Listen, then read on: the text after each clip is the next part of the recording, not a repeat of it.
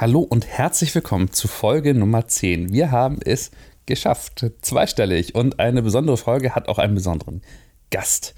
Und zwar habe ich heute Jan Heidmann bei mir zu Gast äh, in dieser Episode. Und er wird uns erzählen, was wir uns vom Pokern abschauen können. Also, wer gerne bessere Entscheidungen treffen möchte, dranbleiben und viel Spaß mit Jan.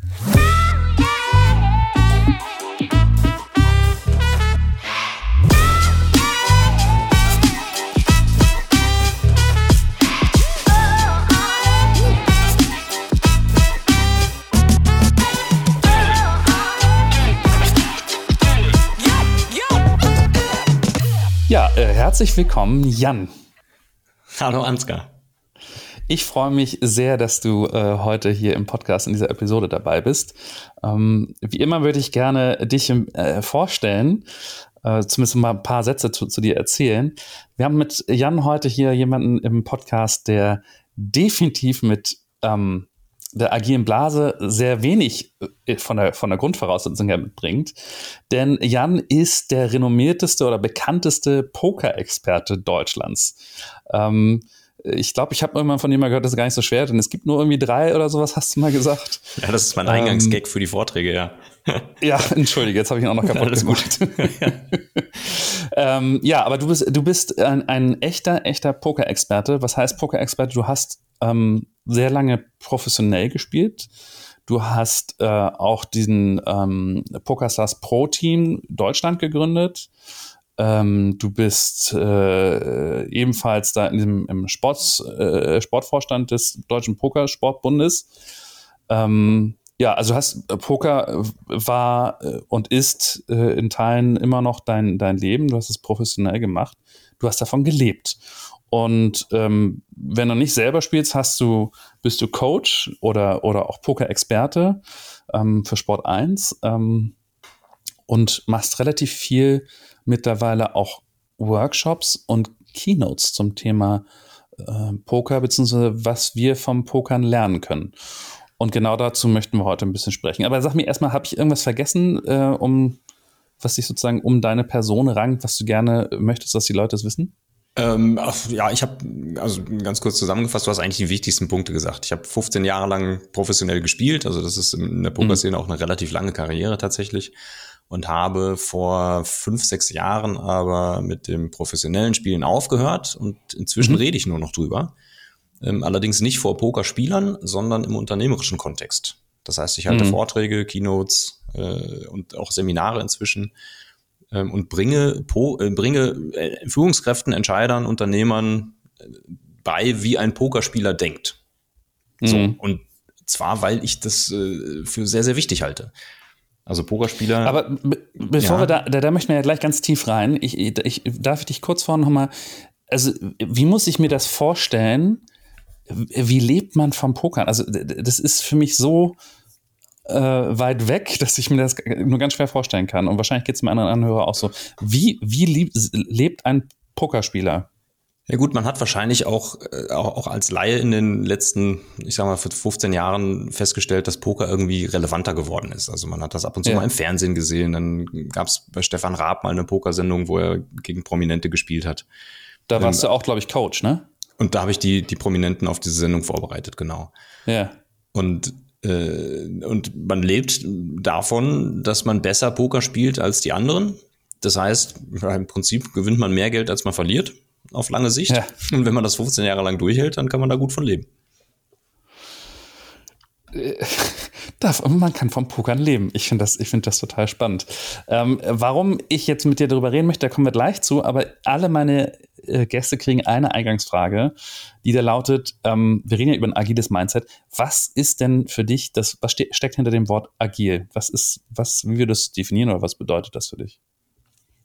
Uh, das ist eine interessante äh, Frage natürlich für jemanden, der jetzt nicht aus dieser agilen Blase, wie du das genannt hast, oder aus der agilen Bubble äh, kommt. Ich glaube, agil ähm, hat eine Menge zu tun mit, ähm, mit äh, Flexibilität, Anpassungsfähigkeit, dass man schnell auf neue Situationen reagieren kann. Schnell auf neue Situationen, also Flexibilität und schnell auf neue Situationen reagieren. Ja, finde ich gut. Ge gefällt mir die Definition. Ah, sehr gut. Ähm, muss man als Pokerspieler aber ja auch, oder? Ja, brutal. Also äh, zum einen, man sitzt schon regelmäßig mit den gleichen Leuten am Tisch, aber in einer anderen Konstellation. Das macht einen riesen Unterschied. Und ja. es kommen natürlich auch ständig neue und unbekannte Spieler dazu. Ja, so dass man immer wieder auf die, äh, auf, sowohl auf die Personen äh, drauf äh, reagieren muss ja. und vor allen Dingen auf sich ständig ändernde Situationen. Also beim, beim Texas Hold'em, das ist so die gängigste Form von Poker, da kommen dann insgesamt äh, fünf Karten in die Mitte des Tisches, die, die gelten für alle. Und die kommen mhm. nacheinander, so dass jede neue Karte wirklich eine völlig neue Situation hervorruft. Und klar, man kann bestimmte Sachen vorplanen, man kann Szenarien planen, man kann Wahrscheinlichkeiten ausrechnen, aber mhm. je nachdem, was dann für eine Karte einschlägt, äh, muss man seine komplette Strategie vielleicht wieder äh, umdrehen für diese eine Hand. Und auch wenn man zum Beispiel Turniere spielt, dann kann sich da eine Dynamik entwickeln, dann äh, verändert sich die, die, äh, die Größe der, des Chipstapels, den man vor sich hat, dann verändert sich die, die Turniersituation. Ja, je nachdem, wie viele Leute noch im Turnier sind, ob das, dann werden das weniger. Also man muss eigentlich ständig auf neue Situationen reagieren als Pokerspieler. Und auch auf Unbekannte, weil, wie du schon sagst, ne, wenn da ein Spieler vor mir sitzt, den ich noch nicht kenne, dann äh, ist das ja auch für mich erstmal eine große Unbekannte, richtig? Richtig. Also ich würde sagen, ein großer Teil des Pokerspiels ist wirklich so eine Art Informationskrieg. Informationswettkampf. Krieg ist immer so ein martialisches Wort, aber es trifft es eigentlich tatsächlich ganz gut. Das heißt, man muss sich sowohl auf neue Situationen als auch auf neue Gegner äh, einstellen. Und ja, ständig an seinen, an seinen Entscheidungen äh, feilen. Das ist ja durchaus äh, agil. Ähm, also ne, zumindest in meiner, in meiner Welt würde ich das als, als agil bezeichnen. Was du sozusagen als Grundhaltung mitbringen musst. Ähm, Jetzt ist es, also ich muss ehrlich gestehen, ich habe ein paar Mal Poker gespielt, aber also derartig laienhaft. Ähm, du hättest mich wahrscheinlich gerne am Tisch sitzen. ähm, äh, einfaches, einfaches Opfer sozusagen. Äh, aber das Texas Hold'em, da habe ich schon mal ein bisschen, ich glaube, das haben wir damals gespielt, fünf Karten auf dem Tisch und ich glaube, je nachdem, welche Karten ich in der Hand habe, kann dann irgendwie äh, äh eine, eine, eine Full House und solche Geschichten entstehen. Ne? Also sehe ich das richtig? Irgendwie, wenn ich ja, genau. zweimal also die gleichen Karten habt und dreimal in jeder Poker-Variante so. in jeder Poker-Variante ja. versucht man eine fünf Karten Poker oder in den meisten Poker-Varianten versucht man eine fünf Karten Pokerhand zu bilden. Ja. Ähm, also ein Paar, zwei Paar, Drilling, Straße, Flush, Full House, ja. solche Sachen, ja. Und je seltener die vorkommen, desto wertvoller sind die, wie im echten Leben auch bei Ressourcen. Ja. Und, äh, und die Art und Weise, die zu bilden, das kommt auf die Variante so ein bisschen drauf an. Und bei Texas Hold'em okay. bekommt jeder Spieler zwei Karten für sich dann ja. kommen insgesamt fünf Karten äh, in die Mitte, getrennt nacheinander von vier verschiedenen Wettrunden. Und in diesen Wettrunden bewertet man quasi jedes Mal wieder die neue Situation. Ja, also ich habe erstmal nur zwei mhm. Karten, dann muss ich die bewerten, sprich meine Chips setzen oder investieren. Dann kommen drei Karten in die Mitte, dann muss ich wieder äh, eine neue Bewertung vornehmen, dann kommt die vierte Karte, wieder eine neue Bewertung. Und in diesen Wettrunden bewerten die Spieler eben ihre, ihre die Stärke ihrer Hände, beziehungsweise die Einschätzung, die sie der Situation äh, ja, zuschreiben. Mhm.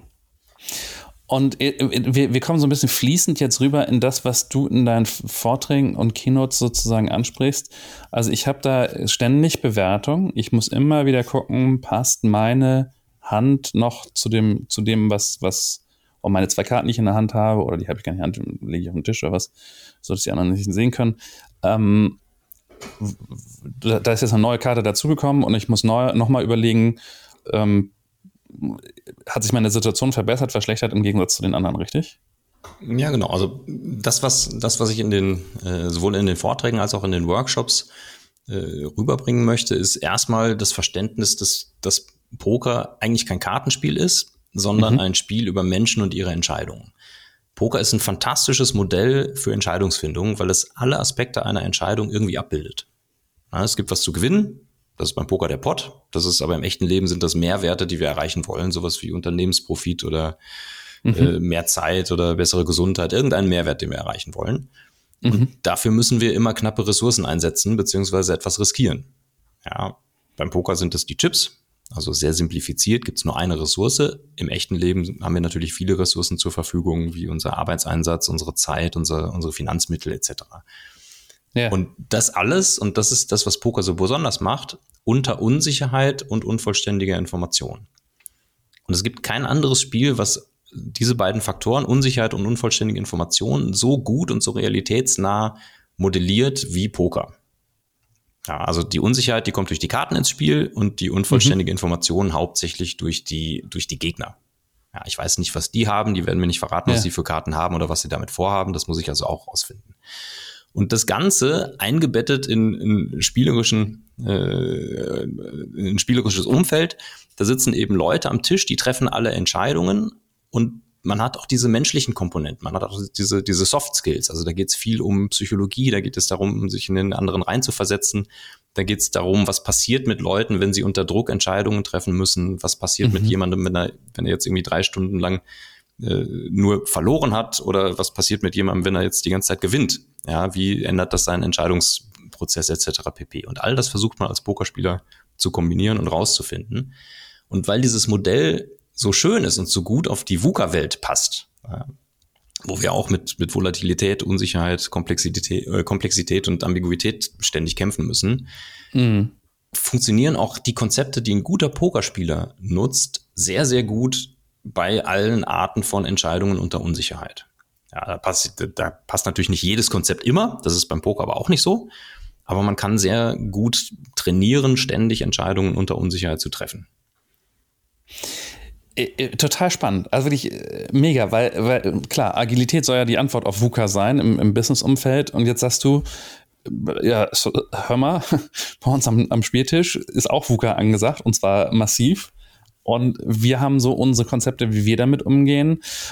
Und ähm, jetzt sagst du, ne, da kann man halt von, von, von lernen. Da kann man auch in, in die Businesswelt was von, von übertragen. Was ist denn so das, das gängigste Thema, was, was, was du spannend findest, was übertragbar ist? Also ich glaube im, im Bezug auf Agilität äh, zum einen tatsächlich, dass man ständig auf neue äh, Ereignisse, auf neue Faktoren reagieren muss. Das kann man beim Poker hervorragend trainieren tatsächlich auch.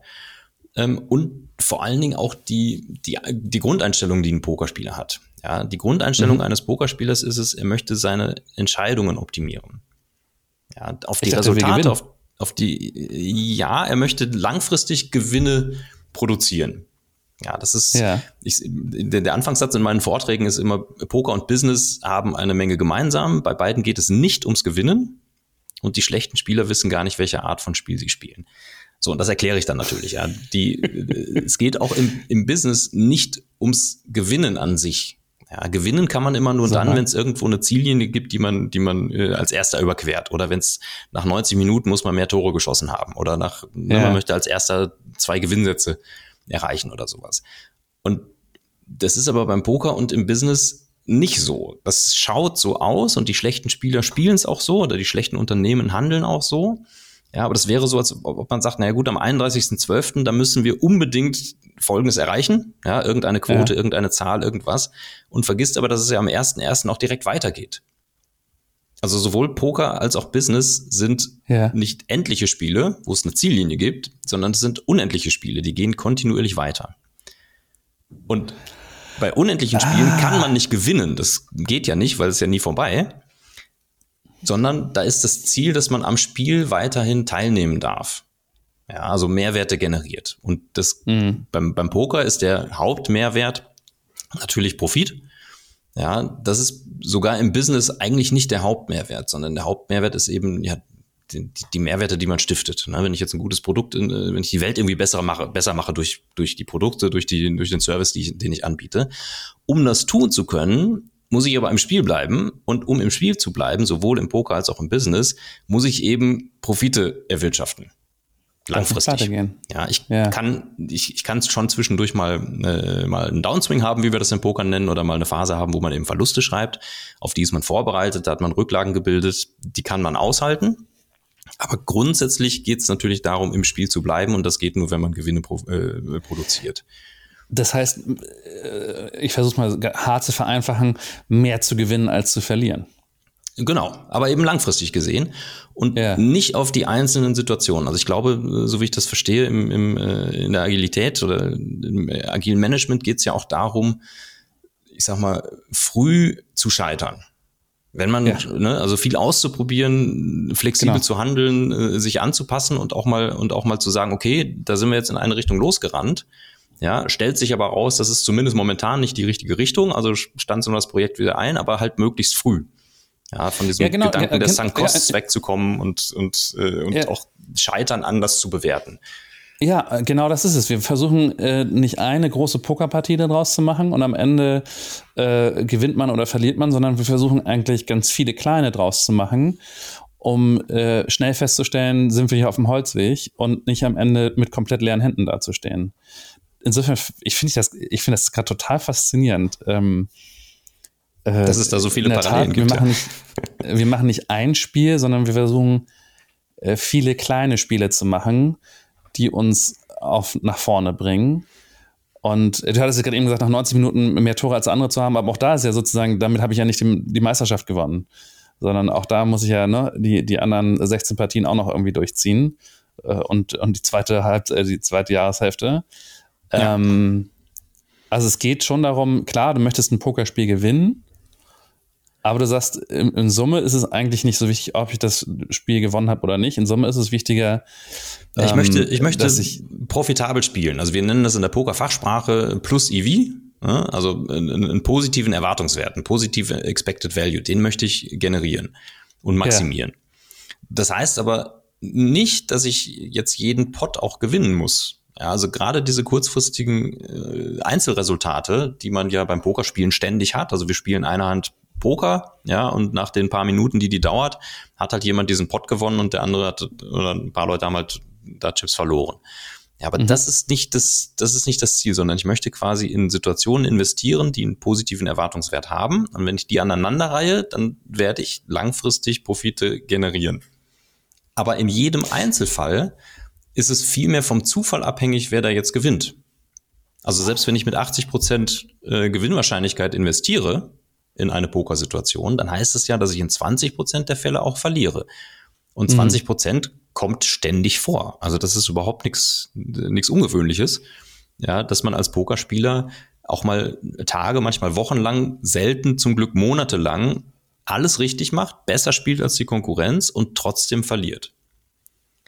Und Aber das, das ist ein Mindset, was man sich, was man sich äh, erarbeiten muss. Das ist sehr, sehr schwierig für uns Menschen, ständig mit diesem Scheitern umzugehen.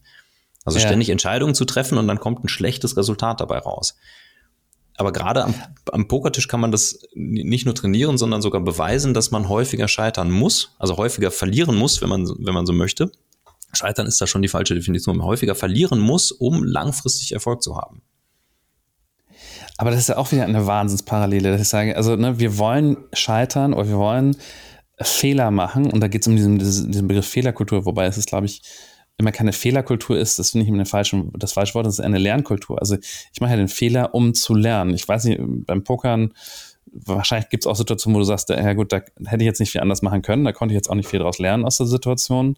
Da ist dann auch irgendwie das Quäntchen Glück oder Schicksal oder was dabei, dass dann irgendwie die fünfte Karte, die auf dem Tisch gelandet ist, nun mal den, den Gegner voll in die, in die Hand gespielt hat und dein Blatt dann eben äh, relativ nicht mehr, nicht mehr das wert war, was es vorher wert war.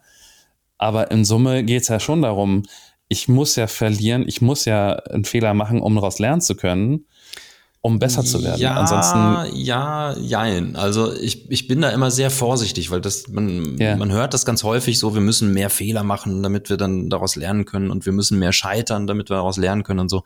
Und das Ziel soll ja nicht sein, dass man Fehler macht. Das Ziel nein, soll nein, ja auch nein, nicht sein, dass man, dass man scheitert. Deswegen bin ich da immer sehr vorsichtig oder ich versuche ich sehr präzise zu sein in der Definition. Ja. Es, wir, wir wollen ja nicht scheitern, um daraus zu lernen, aber wir wollen, ich sag mal, äh, risikoaffiner investieren, weil man gar nicht so häufig gewinnen muss, wie man immer denkt. Ja, und äh, die, die, die, die optimale äh, die, die optimale Entscheidung führt häufig dazu, dass man dass man häufiger scheitert, als dass man gewinnt, oder dass man häufiger verliert, als dass man, dass man gewinnt. Also vielleicht um das, um das klar zu machen. Ähm, beim Poker, wenn wir jetzt eine, Hand spielen, ja, und jetzt sind schon 100 ja. Chips im Pot. Ja, die ja. sind schon aus den vorherigen Wettrunden oder von anderen Leuten oder wo auch immer die herkommen, ist jetzt egal. Da sind schon mal 100 Chips im Pot. Und jetzt setzt du 100 Chips. Das heißt, ich muss mich entscheiden, möchte ich jetzt weitere 100 Chips äh, riskieren um 200 gewinnen zu dürfen. Ne, die mhm. 100, die vorher schon drin sind und die 100, die du gesetzt hast. Das heißt, ich habe eine Investitionssituation mit einem Upside Potential. Also ich kann, mhm. ne, ich kann das einsetzen, ich kann aber ein bisschen mehr gewinnen. So. Ja. Wenn wir das jetzt dreimal durchspielen und ich verliere beim ersten Mal 100 Chips und beim zweiten Mal verliere ich wieder 100 Chips und beim dritten Mal gewinne ich dann, dann gewinne ich ja 200 Chips. Ja. Das heißt, jetzt habe ich zweimal 100 verloren, einmal 200 gewonnen, bin wieder bei Null. Sprich, in Wahrscheinlichkeiten übersetzt heißt es, wenn ich in 33 Prozent der Fälle an der Stelle gewinne, also 33,333, ne, um mhm. präzise mhm. zu sein, dann reicht mir das aus, um Break-Even zu sein. Das heißt, wenn ich mit 34 Prozent Gewinnwahrscheinlichkeit äh, investiere, dann mache ich schon Profit. Aber 34 Prozent Gewinnwahrscheinlichkeit heißt, der andere gewinnt in zwei Drittel der Fälle. Das heißt, ich investiere positiv, ich muss aber davon ausgehen, dass ich trotzdem diesen Pot häufig nicht gewinne. So. Mhm. Und der Unterschied, der ist total wichtig, weil es geht eben nicht darum, diesen Pot zu gewinnen. Es geht nicht darum, sich möglichst sicher zu sein, bevor ich die 100 investiere, um dann auch möglichst häufig, wenn ich denn investiere, auch dieses Erfolgserlebnis zu haben, dass ich, dass ich danach dann ein positives Ergebnis habe. Ja, das hieße nämlich, ja, möglichst häufig, dass ich möglichst sicher zu sein. Das hieße ja, man, man würde mit einer Gewinnwahrscheinlichkeit von über 50 Prozent oder 70 Prozent oder bei manchen Leuten irgendwie über 90 Prozent haben ja. müssen, um überhaupt den Schritt zu gehen, zu investieren. Und das wäre der große Fehler. Das heißt, ich glaube auch in den Unternehmen, oder ich sag mal, bei, bei allen menschlichen Entscheidungen. Wir Menschen sind da ausgelegt drauf. Wir sind äh, programmiert. Wir haben äh, über Jahrtausende Entwicklung äh, sind wir dazu gekommen, dass wir risikoavers sind. Das heißt, wir möchten ja. uns immer gerne ziemlich sicher sein, bevor wir irgendwie ein Risiko eingehen. Und das ist ein Problem. Das ist in einer schnell ähm, in einer sich schnell bewegenden Welt, wo man viele Entscheidungen unter Unsicherheit treffen muss, ist das ein Riesenproblem. Ja, wenn wir uns erst sicher sein müssen, bevor wir irgendwie einen Schritt nach vorne gehen, dann ist schon zu spät. Dann haben wir schon ganz viel EV, Erwartungswert, Profit auf der Straße oder auf dem Pokerfilz liegen lassen. Wo das wir schon Gewinn hätten machen können. Also, also ja, wenn ich mit 34 Prozent schon profitabel spiele und mit 35 Prozent ja. und mit 36 Prozent natürlich auch, und ich aber erst investiere, wenn ich mir ziemlich sicher bin, also sprich mit 70, 80, 90 Prozent, dann lasse ich halt einfach ganz, ganz viel Potenzial, ganz, ganz viel Gewinn äh, auf der Straße liegen und kann auch so in einem, in einem kompetitiven Umfeld nicht lange überleben. Ja. Es fühlt sich besser an, weil man halt erst ja, diesen, diesen Schritt des Risikos geht, wenn man sich ziemlich sicher ist. Das heißt, man hat ziemlich häufig dann auch so ein Erfolgserlebnis. Ja, aber in Wirklichkeit passiert der, der Fehler. Äh, total spannend. Ich meine, ich brauche natürlich dann auch immer wieder eine wiederkehrende Möglichkeit zu investieren. Ähm, und ich sag mal, wenn ich jetzt alles, alles auf, auf ein, ein Produkt setze, äh, dann, ja. dann ist der Zyklus halt relativ lang, weil dann da scheitere ich mit dem einen Produkt und dann muss das nächste Produkt erstmal kommen. Da gibt so es so, ein, ähm, so ein bekanntes Bonmot, auch, kommt wahrscheinlich auch aus dem Poker, dass man sagt, alles auf eine Karte setzen. Und genau das ja. macht halt ein guter Pokerspieler nicht. Weil das halt bescheuert. Ne, wenn du alles auf eine Karte setzt und die Karte kommt nicht, dann bist du ja pleite, dann bist du ja kaputt. Das wird man ja. überhaupt nicht machen. Deswegen, klar, man muss sich natürlich als, als Unternehmen ein bisschen breiter aufstellen. Man kann jetzt nicht alles auf eine Karte setzen.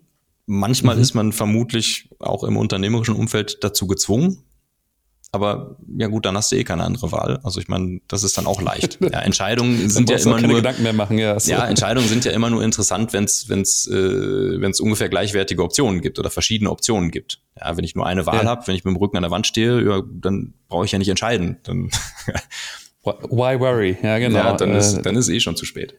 Dann ist ja, eh zu spät. Klar, man darf nicht alles auf eine Karte setzen. Ähm, aber man sollte gewillt sein, das, was man sich für diese Situation quasi zurechtgelegt hat, auch wirklich aggressiv zu setzen. Dann im Wissen, dass man natürlich häufig verliert, aber dass das nicht die einzige Situation ist, in die man da investieren kann. Aber ich finde das mega spannend. Also nochmal, nochmal, äh, ich versuche es nochmal in meinen eigenen Worten irgendwie äh, äh, zu wiederholen. Also du sagst, wenn ich ein, ein, eine, einen Gewinnwert habe, eine Wahrscheinlichkeit von 34 Prozent und ich spiele das Ding dreimal hintereinander, dann habe ich definitiv ja schon Gewinn gemacht. Dann bin ich ja schon, also ja, Vorsicht, man muss, man muss ja immer gucken. nicht, sondern nach 30, aber irgendwie im, im, im, im Großen und Ganzen ähm, je häufiger ich spiele, desto mehr wird es dann eintreten. Und klar, je besser die Chancen sind, desto eher mache ich natürlich Profit, ist klar. Aber ich sollte eben nicht erst warten, bis ich bei meinen äh, Wohlfühl-Comfort-Zone 70, 80, 90 Prozent bin, sondern es fängt im Prinzip schon viel früher an. Ja, da muss man, da muss man sehr, sehr, jetzt sehr präzise sein. Also dieses Beispiel ja, 34 Prozent Gewinnwahrscheinlichkeit, das war natürlich ein konkretes Beispiel, wo man sagt, ich kann das Doppelte von meinem Einsatz gewinnen. Genau. Ja, das heißt, genau. Ich, ich darf auch doppelt so häufig verlieren, wie ich gewinnen muss, um bei Null zu landen. So. Wenn wir das Beispiel jetzt ein bisschen extremer machen und sagen, es sind schon 1000 Chips im Pot und der Gegner ja. setzt nur 100, dann darf ich auf einmal oder dann muss ich auf einmal elfmal so häufig verlieren, wie ich gewinnen darf, um optimal zu spielen. Wenn ich nicht häufig genug verliere, lasse ich Geld auf der Straße liegen. Also wenn ich, ne, wenn ich 1000 sind im Pot, der Gegner setzt 100, ich kann jetzt 100 riskieren, um 1100 zu gewinnen. Ja. ja. das gibt uns dieses Verhältnis. Ja, also man muss natürlich immer eine Kosten-Nutzen-Analyse machen und sagen, okay, was muss ich denn überhaupt riskieren für äh, einen möglichen Gewinn? Und daraus ergibt sich dann die notwendige Wahrscheinlichkeit, wie häufig das klappen muss, damit ich bei Null lande und alles, was darüber hinaus ist an Wahrscheinlichkeit, äh, ist halt Profit und alles, was drunter liegt, ist eine schlechte Investition. Okay, also so. genau, also ganz wichtig ähm, ist eben, äh, wie, wie hoch ist denn der Gewinn, der auf der anderen Seite steht. Der nun beim Pokern feststeht und ich sag mal, im, im realen Leben dann tatsächlich noch ein bisschen flexibler ist. Ähm, aber es geht ja gar nicht darum, dass das jetzt eins zu eins abbildet, was im Wirtschaftsleben passiert, sondern einfach sich ne, ein Bewusstsein naja, das, dafür das, zu bekommen. Das, das, Tolle, was ich jetzt auch immer wieder feststelle, ist, dass Poker wirklich ein fantastisches Modell ist. Und das, was ein Modell ja. macht, ist es simplifiziert. Ja, ja, Und eine Entscheidung, haben wir schon gesagt, jede Entscheidung hat immer die gleiche Struktur. Es gibt irgendwas zu gewinnen, es gibt irgendeinen Mehrwert, den wir erreichen wollen und es gibt ein Risiko beziehungsweise äh, Ressourcen, die wir riskieren oder was, irgendwas, was wir einsetzen wollen. Mhm. Ja, und das kann halt auch weg sein. Das ist ja. so. Und das Ganze eben unter Unsicherheit und unvollständiger Information, weil wenn es keine Unsicherheit gibt, also wenn ich zu 100 Prozent in die Zukunft gucken kann, dann ist es auch keine Entscheidung. Ich meine, dann ist es trivial. Ja, also das ist, das sind die Aspekte, die, die eine Entscheidung äh, ausmachen. Natürlich total simplifiziert. Und das Schöne ist, dass man beim Poker in diesem simplen Modell eben viel leichter erklären kann, was ist denn notwendig. Dass das in der Realität viel komplexer ist. Ja, das stimmt. Ja, geschenkt. Das ist ja, natürlich auch beim Poker in vielen Situationen nicht so nicht so leicht zu entscheiden, ja, weil da viele Unbekannte immer noch drin sind, weil ich Annahmen treffe über die über die anderen Spieler, wie die sich verhalten, weil ich ja. Ne, also weil ich eine ganz, ganz viele Unbekannten habe, die ich vielleicht ausrechnen kann, die aber zumindest probabilistisch irgendwie verteilt sind. Und äh, auch da sind die, sind die Entscheidungen selten super, super klar. Ich sag mal, das, was, was, was man da auch äh, trainiert oder immer wenn man sich mit einem neuen Thema beschäftigt, in dem man irgendwie Experte werden möchte oder mit dem man sich überhaupt beschäftigen muss, dann gibt es natürlich am Anfang unglaublich viel, was man nicht weiß und unglaublich viel Graubereich, wo man sagt, ja, du keine Ahnung, da bin ich jetzt gerade in einem Nebel der Entscheidung, ich weiß aber gar nicht, wo ich da, äh, wohin ich da gehen soll. Und mhm. je mehr man sich mit dem Thema beschäftigt, desto klarer werden dann manche von diesen Grauentscheidungen. Ja, auf einmal ist es klar, aha, da sollten wir A nehmen und nicht B. Und da werden, da werden dann Entscheidungen leichter und, und definierbarer. Aber egal wie gut man wird, es bleibt ja immer noch ein Graubereich übrig. Ja, also auch ja, dieser, dieser Spruch, je mehr ich weiß, je mehr ich über irgendwas lerne, desto mehr stelle ich fest, was ich alles nicht weiß. Das ist ja genau der Punkt. Man kommt halt immer tiefer in diesen Nebel, ähm, wo man schon ganz viele Sachen für sich geklärt hat, ganz viele Entscheidungen mhm. schon klarifiziert hat. Aber die, die noch übrig bleiben, die immer noch sehr schwierig sind, die werden halt immer noch viel komplexer und, und, äh, und viel komplizierter, weil man ja die leichten alle schon aussortiert hat. Ja, klar. Also da aus dem, aus also, dem sie werden nicht komplexer, aber man, äh, man, wird, es wird einem bewusster, dass, dass, dass das Zeug so komplex ist. Ne? Ja. Also ähm, ähm, man, man lernt da, da, ich weiß, was ich nicht weiß. Also ähm, und das muss ja auch erstmal in Erfahrung bringen. Ähm, äh, ich, eine Sekunde noch würde ich einmal noch kurz auf das Thema äh, blicken, was wir jetzt sozusagen fast fertig haben. Äh, also abhängig davon, was mein Gewinn ist, kann ich ein bisschen ein Stück weit ableiten und das hast du ja erzählt jetzt, ne? wie, wie oft darf ich verlieren? Ähm, also abgesehen davon, abge, abhängig davon, was, was mein Gewinn ist, kann ich entscheiden, wie aggressiv und wie ähm, äh, verlustfreudig, wollte ich fast schon sagen. Aber wie, wie, viel ich mir leisten kann, wie oft ich mir es leisten kann, auch daneben zu liegen. Also alleine dieses Konzept, das mal zu betrachten und, zu, und einem, dass einem klar wird, hey, ich kann schon viel, wahrscheinlich viel früher ins Risiko gehen, weil ja auch eine Menge zu gewinnen ist. Und ähm, der Mensch ja anderen für sich eigentlich immer denkt so, ja, also ich, ne, ich muss das dann ja auch, da muss, müssen ja die Chancen auch gut stehen, dass ich das schaffe. Und die äh, tatsächlich lässt man aber Geld liegen oder Erfolg liegen, wenn man äh, sich immer erst sicher sein muss, damit man in ja, so eine äh, Entscheidung rein oder in so ein Risiko reingeht, richtig? Genau, also bei, bei jeder Entscheidung, die ein Upside-Potential hat, ja, ja. Äh, darf man häufiger daneben liegen, als man richtig liegen muss und man muss auch häufiger daneben liegen, sonst lässt man einfach irgendwo Potenzial bzw. Profit, Gewinne, was auch immer, irgendwelche Mehrwerte äh, liegen. Und, und zwar, wenn man regelmäßig spielt oder regelmäßig diese Entscheidung hat und nicht, wenn es nur diese eine singuläre äh, äh, Once-in-a-Lifetime-Entscheidung ist, sondern eben. Nee, mathematisch, mathematisch äh, ist es das Gleiche. Also der Erwartungswert ah, okay. ist einfach der Erwartungswert. Ja. Man, man sollte schon unterscheiden bei, ich sag mal, lebenswichtigen Geschichten. Also sprich, wenn wir jetzt eine, weiß nicht, eine fünfprozentige Chance hätte, dass das Flugzeug abstürzt, Ne? Also jedes zwanzigste Flugzeug wird einfach vom Himmel fallen, dann wird kein Mensch mehr fliegen. Zu Recht. Nee. Weil ja. das, das Risiko einfach überhaupt nicht wert wäre, von A nach B zu kommen, äh, schneller als, ne, aber jedes zwanzigste Mal stirbst halt einfach. Ja, also sprich bei, bei, bei absolut, also aus dem unternehmerischen Kontext und auch da bin ich ja auf eine gewisse Art und Weise Laie, also man äh, verzeih mir, wenn ich mir das, das, Beispiel jetzt an den Haaren herbeiziehe, aber wenn ich jetzt eine, eine, eine unternehmerische Investition habe und davon hängt wirklich das Überleben dieses Unternehmens ab, dann ist schon gut, wenn man sich da sehr, sehr sicher sein kann. Mhm. Ja, also sprich, man mhm. sollte nicht einfach äh, auf, auf, auf so ein Einmal-Dingen alles setzen, und man ist 51 Prozent Favorit. Also zocken. Ja. Äh, da, das ist, da, da, damit gehst du pleite. Also es, es hat schon auch mhm. immer ein bisschen was mit der Varianz zu tun und, und äh, mit dem, also Erwartungswert und Varianz muss man irgendwo miteinander abgleichen. Aber, ähm, aber grundsätzlich ist es, ist es schon so, dass bei jeder Situation, in die ich investiere, habe ich halt entweder einen positiven Erwartungswert oder einen negativen Erwartungswert. Und selbst wenn diese eine spezifische Situation nur einmal vorkommt, es gibt ja ganz viele andere Situationen, in denen ich auch entweder einen positiven oder einen negativen Erwartungswert habe. Mhm. Und die Aneinanderreihung, die macht halt den Erfolg aus. Ja, wenn ich insgesamt äh, den, den Erwartungswert maximiere über die ganz vielen Entscheidungen, die ich treffen darf, über die ganz vielen Situationen, die sich mir bieten, dann komme ich auch langfristig äh, als Gewinner raus.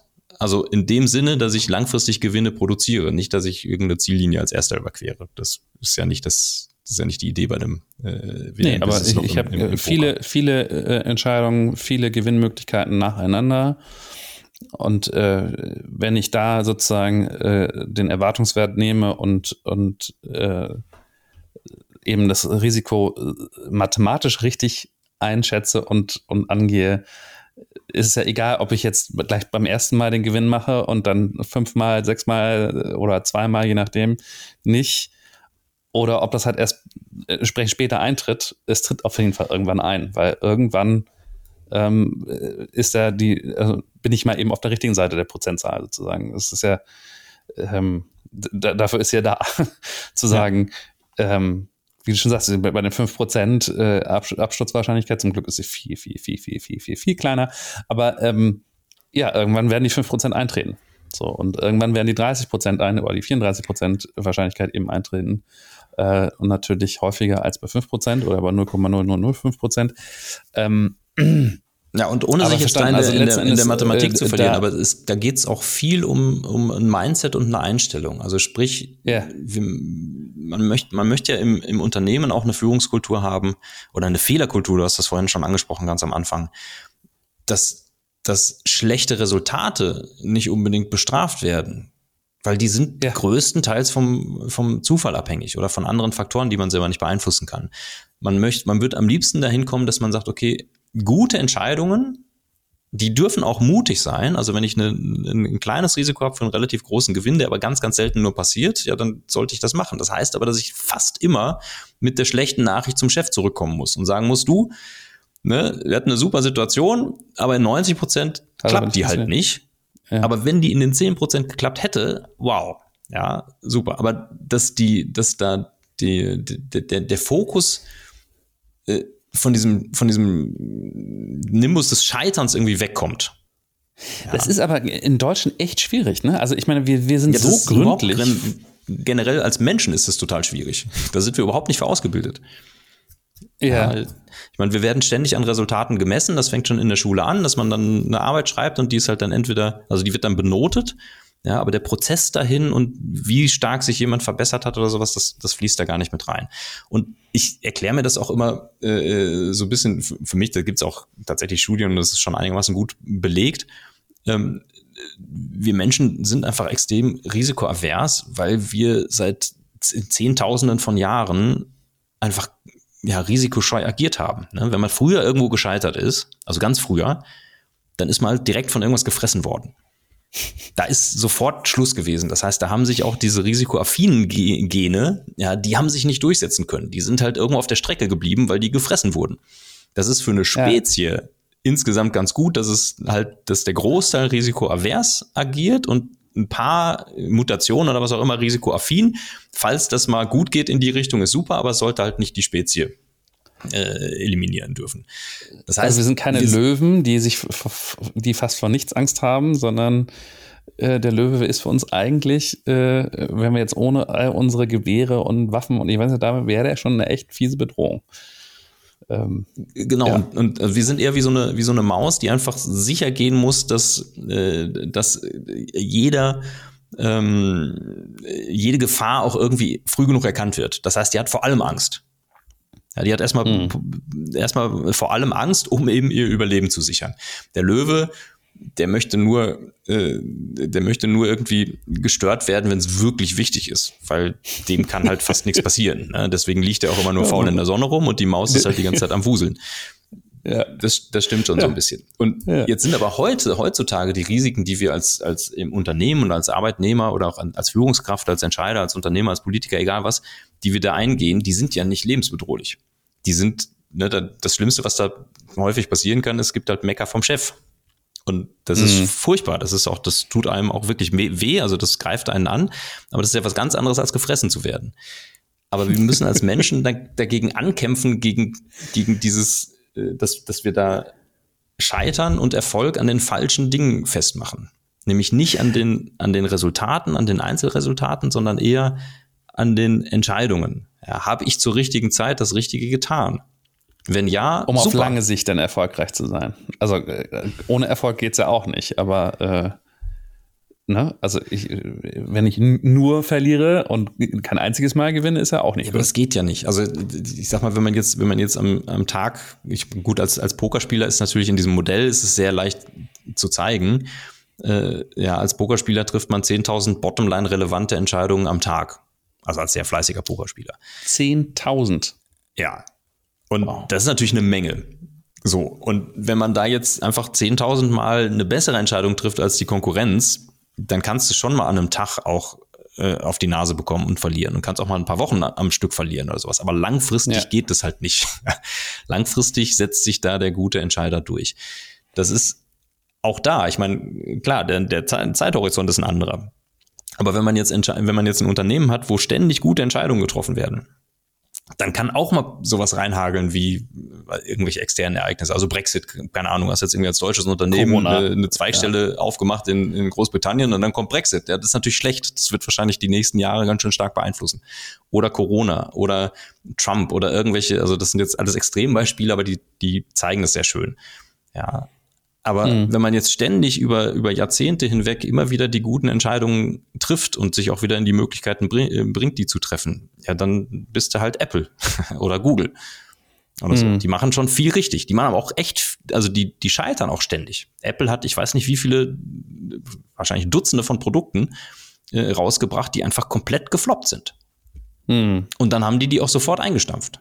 Ja, dann versuchen die ständig in irgendwelche äh, Ideen zu investieren und sobald sie merken, uh, da sind wir total auf dem Holzweg, stampfen sie die Aus. halt auch dann mutig wieder ein und das ist in Ordnung. Ja, ja. Und du kannst ja. auch mal ein zweit- oder drittbestes Produkt im Markt auf den Markt bringen. Ja, ja. das ist in Ordnung. Da, da muss, man muss nicht jeden Kampf gewinnen. Ja, man möchte aber kontinuierlich einfach Profite äh, generieren. Und das scheinen sie ganz gut zu machen. Und auch mutig, ne? Also ich muss mal, muss mal sagen, ich erinnere mich noch ganz gut daran, wie, wie damals gemunkelt wird, dass die, dass, dass Apple jetzt irgendwie ein Tablet-PC vorstellen wird. Und ähm, es gab das iPad noch nicht und das war die Vorstellung vom iPad und ach, was haben die Leute alle geschimpft und gesagt, oh, und keiner braucht das und was ist das für ein Quatsch und äh, ich habe doch meinen Laptop und was soll ich denn mit so einem komischen Tablet-PC und da ist doch keine Tastatur dran. Und heute, heute sitzen wir hier und haben eine äh, Pandemie und die Dinger sind ausverkauft, ratzeputz. Die ganzen Schulen schaffen es nicht mehr, die, die, die iPads zu besorgen, weil sie weg sind. sie sind einfach ja ausverkauft. Der weltweite Markt ist leer. Es gibt die Dinger nicht mehr. Ja, gut, ähm, ich meine, der, der, der, der Tablet-Markt, der ist ja am Anfang äh, ja, wurde das fast ein bisschen belächelt oder, oder sehr kritisch ja. gesehen. Dann ist er richtig durch die Decke gegangen und dann hat man tatsächlich irgendwann wurden dann die Unkenrufe auch äh, auf eine gewisse Art und Weise wahr, wo es dann hieß, naja, so, so richtig praktisch sind die dann auch nicht und die sind eher so ein Lückenfüller und so. Und jetzt auf einmal wieder äh, hast du natürlich einen riesen Boom. Das kann man auch nicht immer alles, alles voraussehen. Und ich meine, da ja. sind wir wieder bei der, bei der äh, Agilität, dass man sagt, okay, was, was ist denn, also Flexibilität, äh, dass man, äh, ja, dass man die Entscheidungskompetenz auch, auch, auch nicht nur an einem Punkt hat, weil ich meine, wie wahrscheinlich ist es, dass der Chef immer die richtigen Ideen hat, alle, ja, mhm. sondern dass man die verteilt. Äh, das vor allen Dingen, und da haben wir auch wieder eine wunderschöne Parallele zum Poker.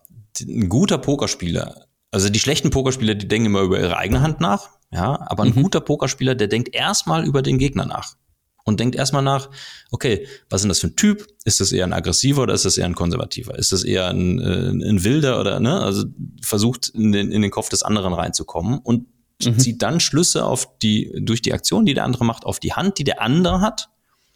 Ja, also ich denke dann auch über die Hand des anderen nach. Mhm. Der zweite Schritt ist dann, ich versuche mir vorzustellen, was der andere über mich denkt. Also wie schätzt der mich ein? Ja, mhm. hält er mich eher für jemanden, der wild blufft, dann sollte ich den auf gar keinen Fall bluffen. Oder denkt er, äh, das ist ein konservativer Heidmann, der hat sowieso immer, wenn er, wenn er was setzt, dann kann ich den locker bluffen. Ja, mhm. und erst danach, als allerletztes, kommt quasi meine eigene Hand oder im unternehmerischen Kontext dann quasi mein eigenes Produkt. Und so wie ich das verstehe, ist ja bei, bei Agilität auch immer die, die, die Kundenorientierung ganz wichtig. Ja, klar. Bei, bei jeder unternehmerischen äh, Handlung eigentlich. Ja, da sollte immer erst vom Kunden ausgegangen werden. Ja, Klammer auf, da ist jetzt zum Beispiel das Tablet ein Gegenbeispiel. Ja, oder auch das Smartphone. Da ist Apple einfach mit was rausgekommen, wo eigentlich die Kunden überhaupt gar keine Idee hatten, dass es sowas gibt und dass sie das unbedingt haben wollen. Ja, und haben auch ganz viele Leute haben das angezweifelt. Also es gibt da wahrscheinlich auch äh, andere äh, oder Gegenbeispiele für oder Ausnahmen zumindest.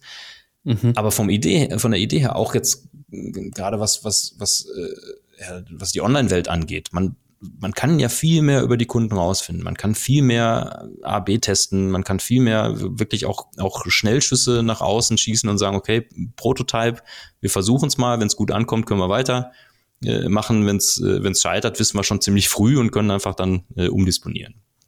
Ja, aber ist aber das nicht, ist das nicht schon auch bei dem Tablet so gewesen, dass sie sagen, wir haben hier einen Erwartungswert an der Hand, von dem wir glauben, also wir hatten ja davor darüber gesprochen, dass die auch Produkte hatten, mit denen sie gescheitert sind. Ähm, das, ist das nicht schon so, dass man da, da, auch mutig ist und sagt, ja, wir glauben dran, dass der Erwartungswert positiv ist äh, und deswegen gehen wir raus, obwohl viele gesagt hätten, ah, niemals, äh, wo, da gibt es gar keinen Markt für.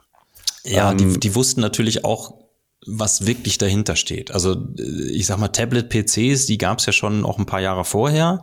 Ja. Die waren aber dick, die waren irgendwie 2000 Euro, die waren schwer, da lief eigentlich nicht so wirklich was drauf. Also das, diese, diese ganze äh, iPad-Idee war ja erst drei Jahre nach äh, also ich glaube, die Idee war schon vor, sogar vor dem Smartphone, aber die wurde erst nach dem Smartphone wirklich spannend und interessant, was ja. zum einen die Screens anging, also was die, was die technische Umsetzung angeht und natürlich auch das Ökosystem der Apps. Was kann ich denn mit ja. dem Ding machen?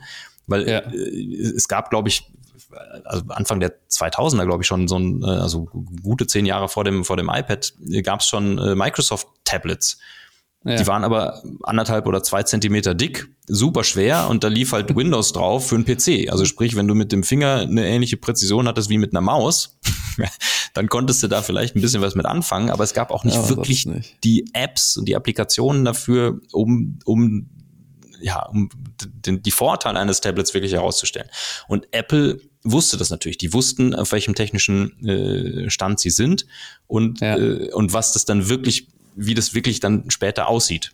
Ja, und da dann einzuschätzen, dass das die Leute haben wollen, ist natürlich viel, viel leichter und viel, ja, also viel rationaler, äh, als die Gegenseite, die halt da gesessen hat und gedacht hat, ja, gut, so, so, so dicke, fette Tablet-PCs und sowas, PCs hießen die auch, ja, die gab es ja vorher schon und das ist früher schon gescheitert. Ja klar, die Arten, mhm. die ihr kennt, die waren halt auch nicht gut. Also die waren nicht es war kein Tablet in, im heutigen das, Sinne. Was er brauchte, ja. ja. ja. Und das, was wir ich aber haben, gerne noch mal auf einen anderen Punkt kommen. Mhm. Ähm, ich habe deine, deine Keynote ja schon mal gehört und ich weiß noch, was eine Sache ist da extrem hängen geblieben. Ähm, und zwar, und ich finde, das passt ganz gut, gerade wo an dem Punkt, wo wir gerade sind, das Thema Wegwerfen. Hände weg, mhm. also nicht Hände wegwerfen, also ein, ein, nicht mitgehen, nicht, also zu sagen, ich, nee, die Runde setze ich aus. Ja. Ähm, und ich glaube, du hattest gesagt, und da musst du mir nochmal helfen, äh, du hast irgendeine Zahl genannt, wie häufig du eine Hand nicht spielst.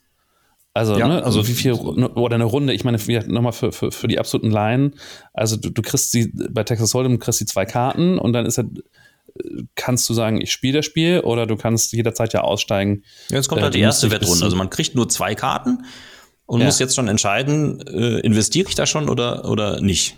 Ja, also ja. Äh, bezahle ich jetzt irgendeine Art von Preis, entweder indem ich das bezahle, was jetzt gerade angeboten ist, oder ich, ich erhöhe den Preis sogar nochmal, oder, und das mhm. ist die dritte Option, ich schmeiße weg. Ja, ich ja. werfe meine Karten einfach wieder zurück. Und ich habe 15 Jahre lang hervorragend davon gelebt, dass ich disziplinierter Karten wegwerfe als andere Leute. Ja, ein, ein guter Pokerspieler spielt nur in etwa 20 Prozent seiner Hände. Das heißt, ja, 80 Prozent der Zeit bekomme ich die Karten ausgeteilt und gucke sie mir an und wenn ich dran bin, werfe ich die wieder weg. Und jetzt gucke ich den anderen dabei zu, wie sie, wie sie den Pot zu Ende spielen. So, ah. warum? Naja, weil nicht jede Investitionsmöglichkeit, die sich einem bietet, auch wirklich eine gute Investition ist. Ja, das ist immer so im Leben. Also man kann, man kann ja seine Zeit oder sein Geld äh, unendlich verschwenden, aber da, wo man wirklich einen, einen Mehrwert generiert, also einen positiven Erwartungswert hat, sozusagen, die Situationen, mhm. die sind rar gesät. Ja. Apple könnte auch, die haben die Tasche voller Geld, die könnten alles Mögliche auf den Markt schmeißen. Irgendwelche, weiß ich nicht, Gummiarmbändchen und, und Reifenprofile und egal was, und, kannst alles machen. Ja. Aber das tun sie halt nicht. Sie konzentrieren sich auf das, was sie A sehr gut können, was sie sehr gut beherrschen und natürlich auch das, was profitabel ist. Das heißt nicht, dass man in die 20 Prozent, in die man da investiert als Pokerspieler, dass man die auch alle gewinnt. Ganz im Gegenteil. Ein Großteil davon investiere ich jetzt in der ersten Runde und dann kommen neue Informationen, sprich neue Karten auf den Tisch und dann stelle ich fest, oh, jetzt hat sich das leider nicht so weiterentwickelt, wie ich das gerne gehabt hätte und mhm. muss dann auch wieder im Laufe der Hand aufgeben, vielleicht sogar schon in der nächsten Wettrunde. Ja. Mhm. Aber insgesamt generiere ich mit diesen, also sind die halt, haben, haben diese 20 Prozent halt einen positiven Erwartungswert und vor allen Dingen, und das ist, glaube ich, der, der, der Schlüssel dazu, die anderen 80 Prozent, die haben den nicht. Das heißt, ich vermeide die Situation, wo ich einfach nur Ressourcen verschwende. Ja, und das ist auch auch am, auch am Pokertisch. Ich meine, der Mensch, der möchte ja dabei sein. Man, die meisten ja. Leute kommen ja nicht zum Pokertisch, damit sie Karten wegschmeißen und dann nicht mitspielen dürfen.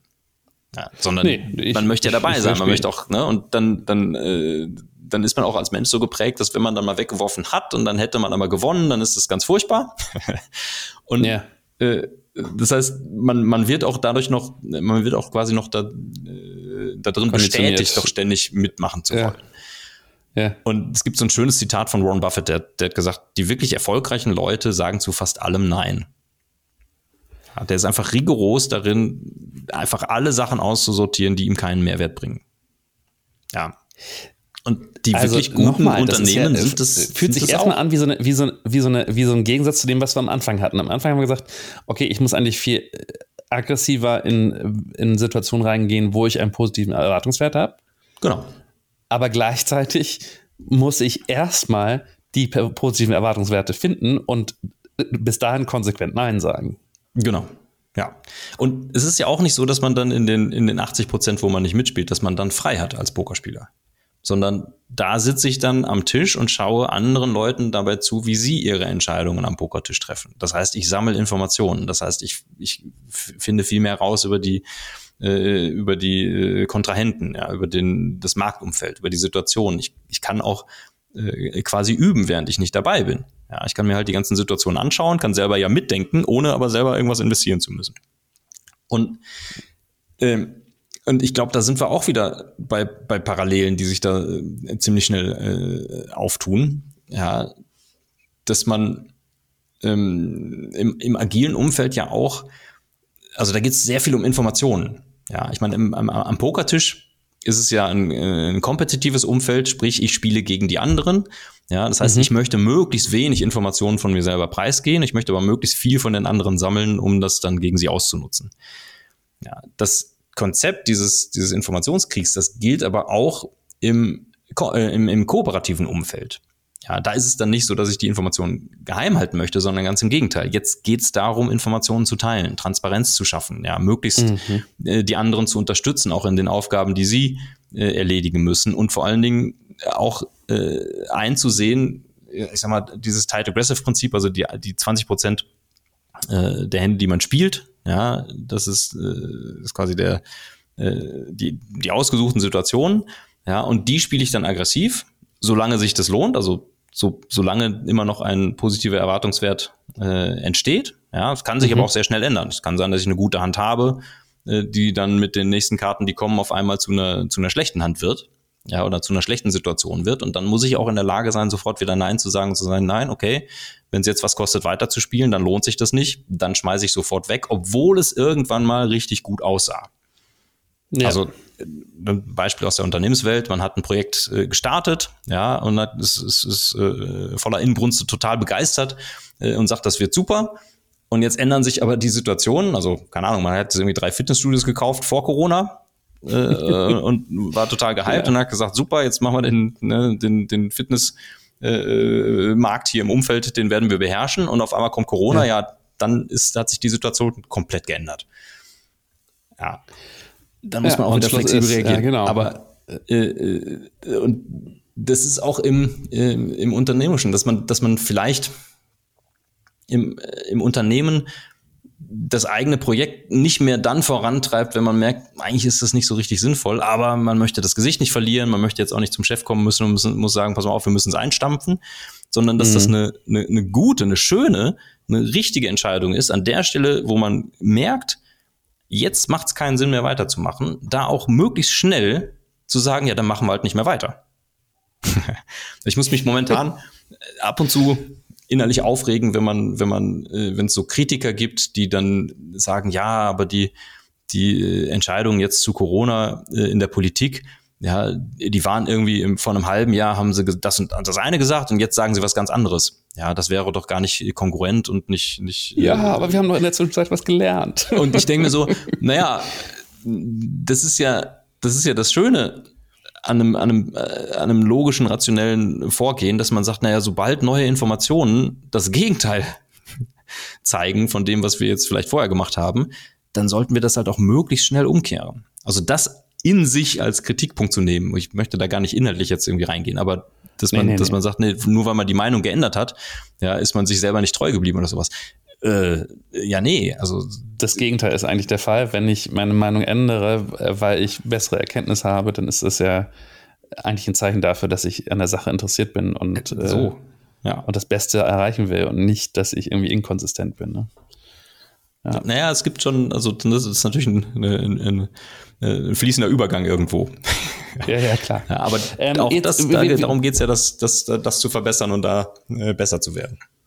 Jetzt, wir sind fast schon, schon fast schon eine Stunde hier drin, insofern müssen wir. Ein, eine Sache würde mich nochmal interessieren. Ähm, so wirklich als Laie, wenn, wenn man jetzt ein Turnier spielt, du hast ja auch Turniere gespielt, ne? Mhm. Wie geht es denn? Da, da, da habe ich ja, das ist ja nicht sozusagen dein, wie du jetzt gerade eben gesagt hast, äh, äh, ich spiele ein Spiel nach dem anderen, sondern da geht es ja um einen ganz großen Pot. ähm, ich weiß nicht, die Gewinner in, in, in Las Vegas nehmen ja teilweise äh, abstruse Beträge mit nach Hause. Ändere ich da irgendwas an meiner Taktik? Ändere ich irgendwas an meinem Spiel oder bleibe ich da, äh, also Stichwort Erwartungswert und Hände wegschmeißen und so, oder muss ich da irgendwie anders reagieren, wenn es auf eine große Sache zugeht? Naja, also in der, in der Theorie ist es jedem guten Pokerspieler egal, ob er ein Turnier gewinnt und da mit einer Million nach Hause geht oder ob er da 86. wird oder 200er oder was auch immer und mit Null nach Hause geht. Mhm. In der Theorie sagt sich ein Pokerspieler, okay, jedes Turnier, was ich spiele, hat für mich einen gewissen Erwartungswert. Das heißt zum Beispiel ein, ein Return on Investment von, sagen wir mal, 100 Prozent. Ja, mhm. Das heißt, wenn ich ein Turnier spiele für 5000 Euro, dann weiß ich, dass ich immer, wenn ich Turniere spiele für 5000 Euro, dass ich am Ende mit 10.000 Euro nach Hause komme, sprich, ich habe 5000 Euro plus gemacht. Mhm. So.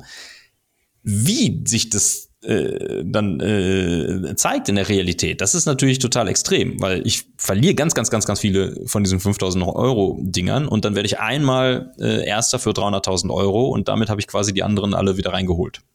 Mhm. Ja.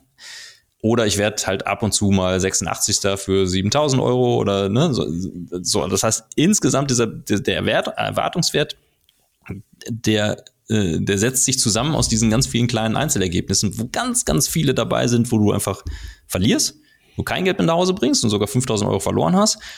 Mhm. Ein paar wenigen, die einen großen Gewinn haben und, und noch ein paar, die irgendwie äh, ein bisschen was mit nach Hause bringen. So. Ich das kann heißt, nicht anders. Ich muss jetzt mein, ja. mein, mein, mein, mein äh, nicht rationales Gehirn fragt, boah, was war der größte Gewinn, den Yang je gemacht hat? Was war ja, dein größter das, Gewinn? Das war gleichzeitig der, äh, das, der, der erfolgreichste äh, Turnier, was ich je gespielt habe. Das waren die Weltmeisterschaften 2012. Da bin ich 26. geworden. Das hört sich jetzt furchtbar unspektakulär an, aber wenn man weiß, dass da 8000 Leute gestartet sind, dann ist 26. Wow. Platz schon ziemlich gut. Ja. ja. Äh, das war auch Tag sieben des Turniers. Das heißt, dieses Turnier, da hat man jeden Tag zwölf Stunden Poker gespielt. Ich habe quasi sieben Tage am Stück Poker gespielt, ohne rauszufliegen ähm, und bin wow. dann als 26. ausgeschieden für ein Preisgeld von 294.000 Dollar und ein bisschen was. So, also knapp 300.000 Dollar. Hört sich schon mal ganz gut an. Also ich hatte auch schon schlechtere Wochen in Las Vegas. Der erste Platz wären aber 8,5 Millionen gewesen. Und man hat ja schon 7900 ein paar zerquetschte Leute hinter sich gelassen und nur noch 25 Hansel vor sich. Das hat in dem Moment extrem wehgetan. Also ja. ich habe wirklich normalerweise, wenn man ein Turnier spielt, dann fliegt man ziemlich häufig raus und ganz, ganz selten gewinnt man mal eins. Aber man weiß ja insgesamt macht man damit Plus und nimmt es nimmt es halt hin. Ja, das heißt, man spielt ein mhm. Turnier, fliegt raus, äh, sammelt sich kurz, paar Minuten oder vielleicht mal eine Stunde äh, und springt ins nächste Turnier rein. Ja, oder wenn man online spielt, dann spielt man einfach Turnier, Turnier, Turnier am Stück, äh, dass das so ein, so ein einziger Fluss ist quasi. Aber bei den Live-Turnieren ist es immer noch ein, bisschen, noch mal ein bisschen härter, dafür vielleicht rauszufliegen. Nach diesem Ausscheiden als 26. habe ich wirklich zwei Stunden auf dem Flur, auf dem Boden gesessen, ja, in diesem riesen Convention Center, wo das stattgefunden hat und habe vor mich hingestarrt. Ja, also man munkelt, es wurde auch vielleicht die eine oder andere Träne äh, verdrückt, aber da gibt es keine, gibt's keine Augenzeugen berichten, weiß man nicht genau. Keine Beweise. Gibt es keine Beweise. Äh, und da unterscheidet sich dann natürlich die Theorie von der Praxis. In der Theorie weiß ich erstens, ich habe den Erwartungswert für dieses eine spezifische Turnier massiv übertroffen. ja. Es war ein, äh, ein, ein Startgeld von 10.000 Euro. Ich bin damals davon ausgegangen, dass ich da wahrscheinlich einen äh, Return on Invest habe von ungefähr 100 Prozent, 70 bis 100 Prozent, irgendwo um den Dreh. Äh, sprich, das, äh, das, äh, das 30-fache daraus zu holen, ist einfach weit über Erwartungswert. Ja, Aber gleichzeitig war dieses nicht den Finaltisch erreichen und nicht äh, Weltmeister zu werden, einfach auch, auch so hart äh, erstmal wegzustecken. Ja. Das heißt, da unterscheidet sich natürlich, weil da ist man auch nur Mensch, die Praxis von der Theorie. Ja. Nach den zwei mhm. Stunden ging es dann wieder einigermaßen. Ich hänge den, äh, häng den immer noch so ein bisschen nach, äh, aus anderen Gründen, äh, weil, weil das damals auch für die, ich glaube, für Poker in Deutschland vielleicht ganz spannend gewesen wäre, wenn dann ein weiterer Deutscher an den Finaltisch gekommen wäre, etc. Aber äh, inzwischen ist es hauptsächlich eine gute Geschichte. Ja. Ähm, es hat aber mittlerweile auch ein Deutscher äh, schon, ist schon mal weiter nach vorne geschafft, ne? Zwei also, gibt es inzwischen, ja, zwei. Es gibt zwei. 2011, das war der erste, Pius Heinz, geschätzter Kollege von mir. Ja. Ähm, und deswegen wäre das tatsächlich auch relativ große News gewesen in Deutschland, wenn am, im Jahr danach, ja, also 2012, dann auch wieder ein Deutscher diesen Finaltisch erreicht hätte oder sogar Weltmeister geworden wäre. Und das hätte, glaube mhm. ich, in Deutschland nochmal einen extra Pokerboom ausgelöst. Äh, und ich hätte damals dann äh, auch die, also ich ganz bestimmt die, die, die Möglichkeit äh, direkt ergriffen und ganz viel über Poker erzählt in allen möglichen Talkshows und so. Mhm. Dass das nicht zustande kam, das, das schmerzt mich eigentlich viel mehr als die 8,5 Millionen nicht, zu, nicht gewonnen zu haben. und inzwischen hat aber auch äh, ein äh, auch sehr geschätzter Kollege, Hossein Enzan, äh, im letzten Jahr, 2019, die, äh, die World Series of Poker gewonnen. Ja. Ja. Äh, also der, der zweite Deutsche innerhalb der letzten, naja, 43, nee, 50, 52 Jahre oder so gibt es das. 51 wow. Jahre gibt es das Turnier schon. Also es, das kommt tatsächlich nicht so häufig vor. Ähm, ist aber auch klar, ich meine, da spielen 8000 Leute mit. Der Großteil davon sind natürlich Amerikaner. Und dann gibt es natürlich noch ganz viele andere Nationen, die da auch teilnehmen. Deutschland ist von den, von den Zahlen her eine, eine mittelgroße Pokernation. Äh, von ja. den Erfolgen her aber eine sehr, sehr gute Pokernation. Also vielleicht sogar hm. die erfolgreichste. Sicherlich eine der erfolgreichsten. Jetzt ist es so, ähm, äh, du konntest damals nicht in die Finalrunde rein. Äh, Deutschland ist nicht ausgerastet und hat nur noch Poker gespielt. Aber ähm, wer sich für Poker interessiert oder wer sagt, Mensch, das hat mich jetzt, fand ich jetzt spannend, ähm, was Poker mit unserem Business äh, und auch mit unserem agilen Mindset zu tun hat, der erreicht dich ja trotzdem. Ähm, ja, also, also das ist ja trotzdem das ist, die Möglichkeit zu reden drüber das, wo ich inzwischen sage, da, da kann ich den maximalen äh, Mehrwert generieren. Also ich bringe ja Leuten bei, wie ein Pokerspieler denkt. Und zwar nicht, damit die danach zu guten Pokerspielern werden. Die werden dann aus nee. Versehen auch, auch wenn man noch nie gepokert egal auf welchem äh, Kompetenzlevel man da in unsere Seminare kommt, äh, man wird danach auch aus Versehen ein besserer Pokerspieler. Aber es geht vielmehr darum, dass man zu einem besseren Entscheider wird, dass man auch unternehmerische ja. Entscheidungen und auch private Entscheidungen nicht nur besser, also qualitativ besser treffen kann, sondern auch leichter wir haben als Menschen einfach häufig ein Problem, überhaupt Entscheidungen zu treffen.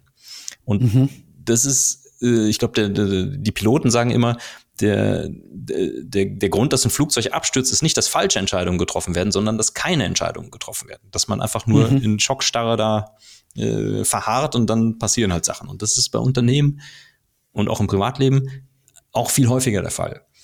Und Poker ist da wirklich ein fantastisches Modell, nicht nur um das besser zu erklären und um die Konzepte besser zu verstehen, sondern auch um es zu trainieren. Ja. Und das mhm. Schöne ist, wenn man einmal verstanden hat, dass Poker als Modell für Entscheidungen gut funktioniert. Ne? Also es gibt was zu gewinnen, wir müssen dafür was riskieren und Unsicherheit ist im Spiel. Und das bildet Poker ziemlich gut ab. Mhm. Dann ist dieses Modell halt über die letzten Jahrzehnte, also wir reden da über 70 Jahre, auch komplett äh, äh, durchgetestet worden.